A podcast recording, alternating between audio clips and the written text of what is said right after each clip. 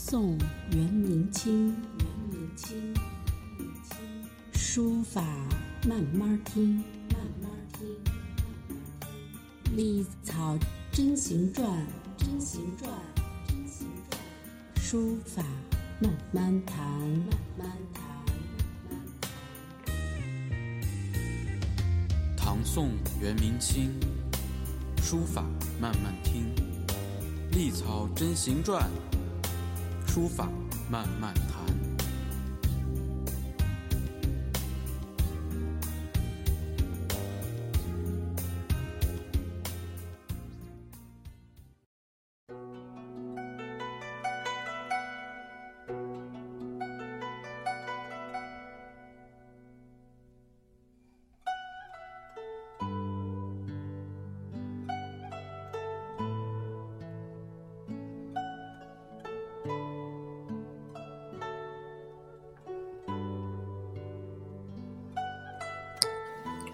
嗨，大家好，这里是漫谈书法，好久没跟大家见面啊。六月份到七月份，呃，我的这个事情也比较多，然后呢也感冒了一场，嗓子没法说话，所以呢今天嗯继续之前的内容，跟大家聊一聊书谱。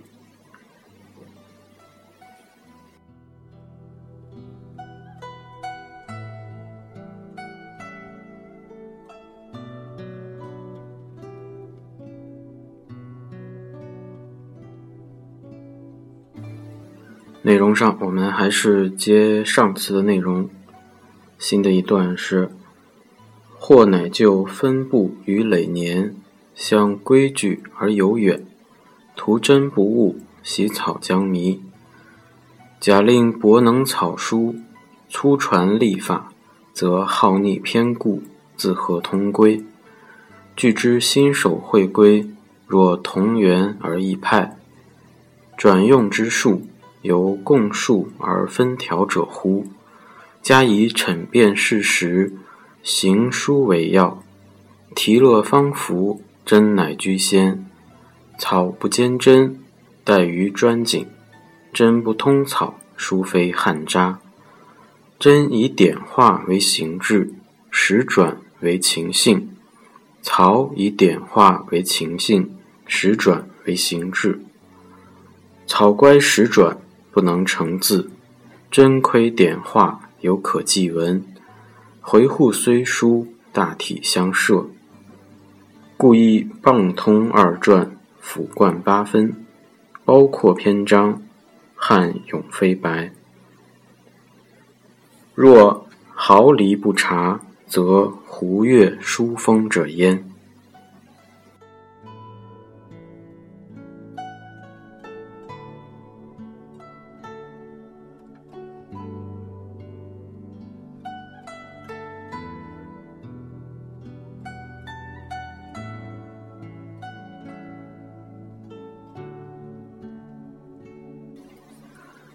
这段呢，我我个人的理解呢，它是呃指我们在学习书法当中，呃，对各种字体应当都有一个精确的了解和运用。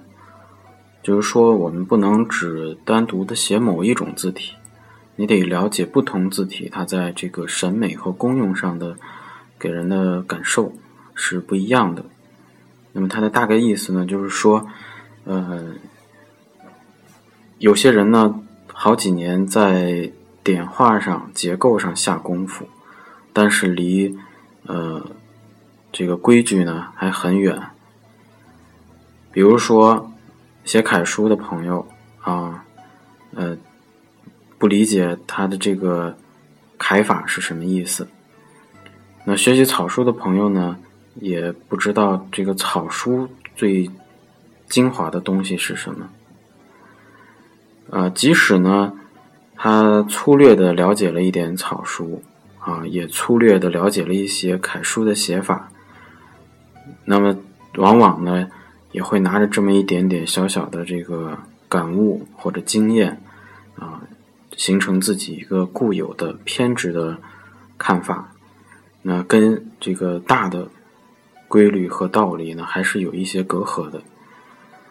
就是说，嗯，学的不扎实啊，学了一半就去卖弄或者是炫耀，啊，形成了自己一种啊固有的这种偏见。那么下一句呢，就是句之新手会归，就是说。很多人呢根本不知道这个学学习书法呢，学到最后就是心手交融。那就像水同源而异流一样，就是我们在学的时候学的可能都是同一样东西，但是最终生长发展出来的是啊很多不一样的流派。那么接下来呢，就讲了一个很重要的。嗯，书体运用上的一个方法，就什么意思呢？就是，嗯，我们如果谈到这个实用啊，日常的应用，那行书啊，连笔字就比较适合。那如果我们要写一种比较正式的啊，尤其要刻在石头上的这种文字的记载，我们当然是要选择。楷书这样的字体，那么这是对于作者对于应用的啊这个需求，行书干什么用，楷书干什么用？那么接下来呢，就讲我们学习草书和学习楷书，我们缺什么？这个字体又写不好，他就讲草不坚贞，待于专谨。针不通草，书非汉札。就是说，呃，学习草书呢，一定要有这个楷书的功底啊，要不然就会呃失去它啊应有的这个严谨，或者说根底不牢靠。那学习楷书呢，呃，我们呃如果没有掺入一些草书的这种意味，就会失去我们写这个尺牍书的那种感觉啊。书非汉札，汉札其实就是尺牍书。什么是尺牍书呢？通俗的理解就是我们随便写的这个短信啊、留言条，或者是这种一般的书信，我们都把它叫这个尺牍书。嗯，为什么要这么说呢？因为我们书法史上留下来的大量的经典，百分之七十都是尺牍书。那比如说这个王羲之的很多的这个尺牍的书信啊、留言短小的，这些都算尺牍书。那尺牍书其实是呃人最放松，也是最不刻意的时候。那到了后来啊，到了宋元明清以后，就开始有这个。相对刻意的书法作品，那往往可能写不出那种应有的那种本味，所以这个，嗯，在孙过庭的书谱里边提到了，我们如果写相对自然的东西，还是要呃放松。所以苏东坡有一句话叫“无意加乃佳”。就是说，我不刻意的做某件东西，出来的效果反而更好。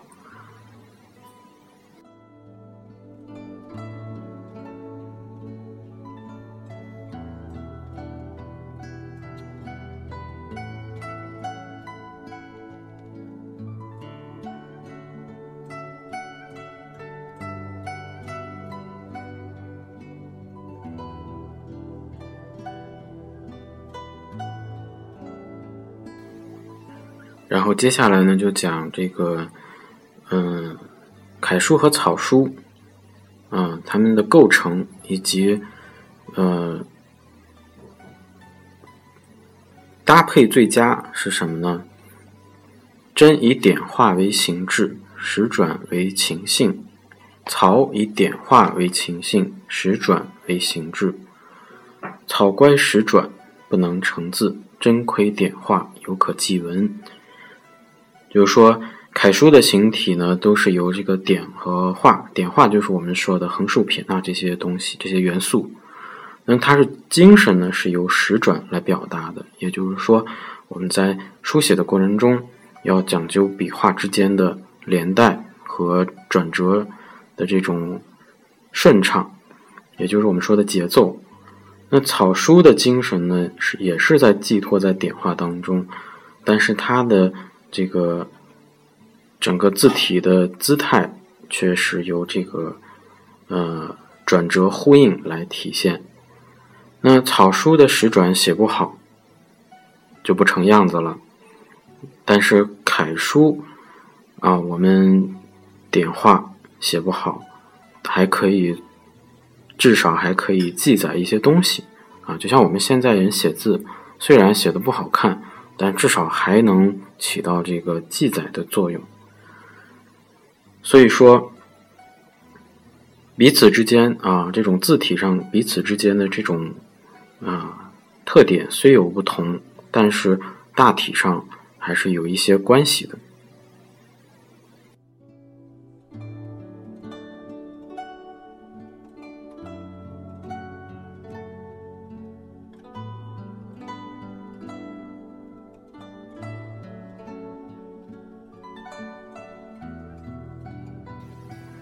然后呢，要给大家呃解释一个词，就是呃文中提到了“形质”和“情性”这两个字，就是说“形质”呢，就是指它的这个实体啊，我们看得到的构成文字的基础，也就是点画。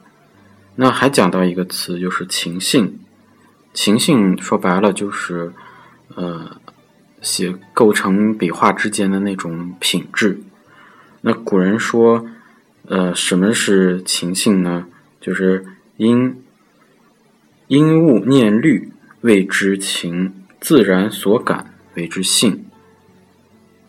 那这里呢，其实就是指，呃，由这个运笔当中的抑扬顿挫啊，所体现出来的精神气质，就最终它是一个气质的东西。还有一个呢，就是实转啊，实转呢，其实写草书的时候用的是很多的，就是书法中啊缭绕的那种笔画，呃，相对于横平竖直的点画而言，就像这种笔画呢，就叫实转。就说白了，它是一个组合笔画，它不是一个单个笔画。嗯，这是我们稍微解释的两个名词。